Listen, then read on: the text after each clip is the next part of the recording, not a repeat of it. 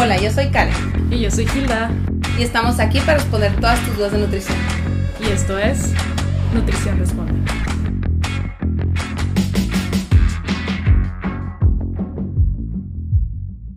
Bienvenidos a un nuevo episodio de Nutrición Responde. Hola. Hoy les queremos hablar acerca de una pregunta que nos mandó Jania. Ella nos está preguntando si se debería de suplementar con proteína en polvo. Recientemente entró al gimnasio y le dieron un descuento para la tiendita de suplementos ahí de su gimnasio y quería saber si le recomendábamos comprarse su proteína en polvo para llegar con su shake y todo al gimnasio.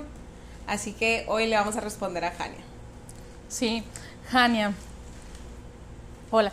Bueno, te vamos Hola, mucho gusto. Hola, mucho gusto, Jania. Jania, sí, eh, en el gimnasio corren muchos mitos. Uno de ellos es, uno de ellos es suplementarse, ¿no? Con proteína en polvo. Con proteína en polvo, porque hay muchos tipos de suplementación, pero es otra idea de otro podcast, ¿no? Empezamos con la proteína en polvo, ¿no? Hay, hay varios tipos de proteína en polvo también y, y pues elegirlos es un poco difícil. Pero la pregunta aquí es, ¿deberías suplementarte? O sea, ¿es necesario que tú entrando al gimnasio te suplementes? Pues sí, existen muchos mitos, ¿no? Una persona entra al gimnasio, se empieza a suplementar con proteína en polvo, ya sea para aumentar masa muscular o para bajar de peso. Siempre escuchamos esos... esos Remedios dos- mágicos. Ajá, esos dos que van de la mano con la proteína en polvo y el gimnasio. Y pues la verdad todos sabemos, bueno, en el área de la nutrición es muy conocido que eso no es verdad. O sea, cuando tú consumes una proteína en polvo, es como si cambiaras tu proteína normal, o sea, De los alimentos. de los alimentos. o sea, Don- a ver, unos ejemplos pues sería el pollo, el huevo, la leche. Sí. Eh, todo eso nos va a aportar proteína. Entonces, cuando empezamos a incorporar la proteína en polvo, pues simplemente lo que vas a hacer es reemplazar los alimentos por la proteína en polvo, pues porque la vamos a incorporar a tu alimentación y pues te vamos a quitar unas proteínas que ya consumías pues por la proteína en polvo.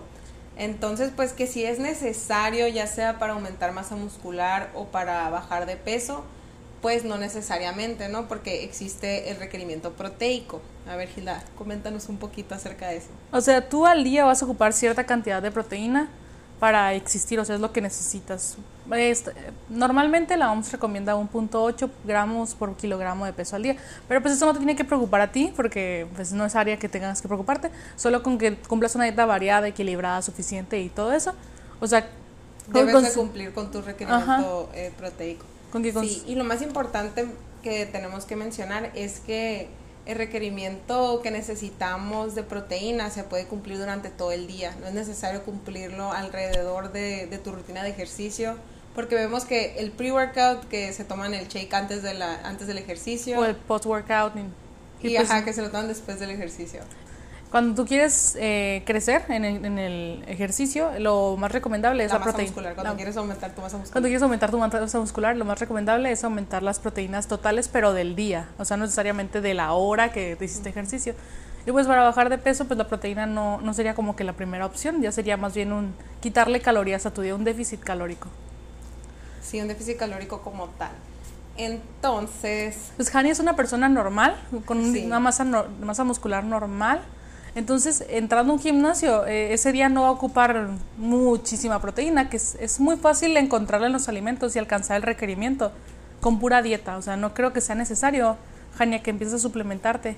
Sí, aparte la proteína en polvo sí es muy costosa, entonces hay que tomar eso en consideración, pues, porque pues vas a invertir de cierta forma por algo que es muy fácil obtenerlo, pues, de los alimentos, ¿no? Aunque, pues, sí es bueno eh, tener, pues, esa Opción. esa opción, si tienes ganas de, de un licuado o de unos pancakes con proteína, o sea, sí, sí lo puedes implementar a tu, a tu alimentación y como que crear nuevos platillos y todo. Pero pues así de que tú digas, ah, es que la necesito ya sea para aumentar masa muscular o para bajar de peso, No. pues no.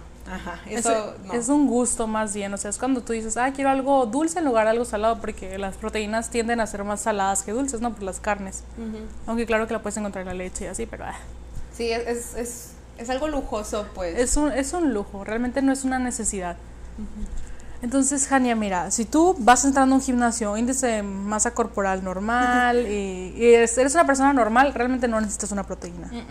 No, de hecho, en ninguna etapa de la vida, sí que si empezaste a hacer ejercicio o no, la verdad nunca, nunca va a ser como que indispensable. Una necesidad. Sí, sí, no, o sea, es, es una buena opción. Y ya cada quien sabe si, si lo ve necesario. Es como dice Karen, alguna vez dijo que es como un tipo de trueque, o sea, tienes, eh, no sé, un, un filete de pescado o un scoop de proteína en un licuado. ¿Qué se te antoja más en el momento? No es como que, no es como que te vaya a ser mejor uno que el otro, es que se te antoja en el momento. Es un lujito que te puedes dar si quisieras algo dulce, porque no me quiero comer este filete de pescado. Así. Haz de cuenta, así lo deberías de ver. Sí, un, hermoso trueque, pues, dentro del mundo de las proteínas, pues. Bueno, y en, y en caso de que si quieras comprar una proteína en polvo, pues te damos unas recomendaciones, ¿no? Porque dentro de este mundo también vemos pues muchas opciones que muchas veces pues no, no, no son la mejor opción. Así que, a ver, Gisela, ¿qué es lo que vamos a buscar a la hora de comprar una proteína en polvo, si es que así lo deseamos? Bueno, cuando queramos buscar una proteína en polvo, tenemos que buscar que tenga los nueve aminoácidos esenciales. Bueno, eh, es muy fácil esto, porque los aminoácidos esenciales son los que tu cuerpo no produce por sí mismo y es lo que tenemos que buscar. Y hay dos tipos. Encontrar. Pues, están los no esenciales y, los, esenciales. Y los esenciales son, van a ser el triptófano, treonina, valina, lisina, leucina, metionina, histidina, fenilalanina, fenilalanina, perdón, y bueno, e isoleucina. Tienes que buscar que vengan los Esos nueve. nueve ajá. Porque si no vienen los nueve, significa que tu proteína no está completa. O sea que no vas a construir, no vas a, no funciona como tal de un suplemento. Porque te va a faltar ingerir esos Sí, porque hay que buscar, aminoácidos. si ya vamos a invertir una proteína, pues hay que asegurarnos de que sea una proteína de calidad. También otra, otro punto importante sería, aparte de los aminoácidos, sería pues asegurarnos de que en su mayoría esta proteína en polvo nos aporte proteína.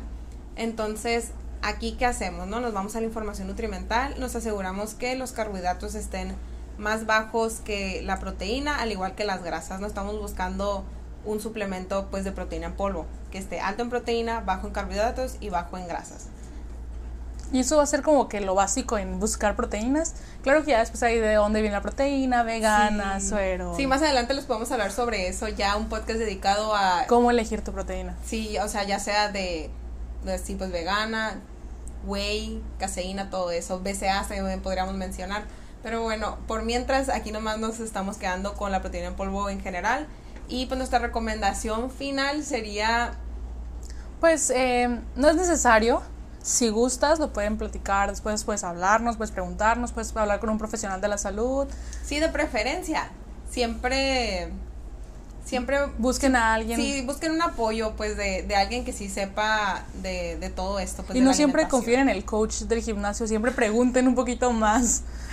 O sea, porque es típico los coaches del gimnasio que siempre como que, ah, esto pero a veces no están capacitados o no tienen el conocimiento básico para hacer recomendaciones. No digo que siempre, ¿eh? quiero aclarar este punto. Sí, hay de todo en esta vida. Hay de todo en esta vida. Solamente tienen que checar bien y pues... Sí, que, que estén bien, bien educados en, en, en, las proteínas, pues. Pues muy bien, entonces eso sería todo por hoy, Gilda. Creo que sí, Karen. Entonces, pues si tiene alguna duda, algún comentario, Jania, si quieres suplementarte, puedes suplementarte, pero no si, si así lo deseas. Pero no es una necesidad. Sí, es una gran inversión y ya tú sabes qué hacer con esa información. Eh, muchas gracias a todos por escucharnos. No olviden que nos pueden encontrar en nuestras redes sociales como arroba nutrición responde. Y en nuestro correo electrónico como responde nutrición arroba gmail.com. Nuestras redes sociales en Instagram y Facebook como arroba nutrición responde. Sí, al revés está el correo nomás y ahí nos pueden mandar todas las dudas que tengan para nosotras respondérselas a través de este podcast de Nutrición Responde. Muchas gracias y nos vemos en el siguiente episodio. Bye.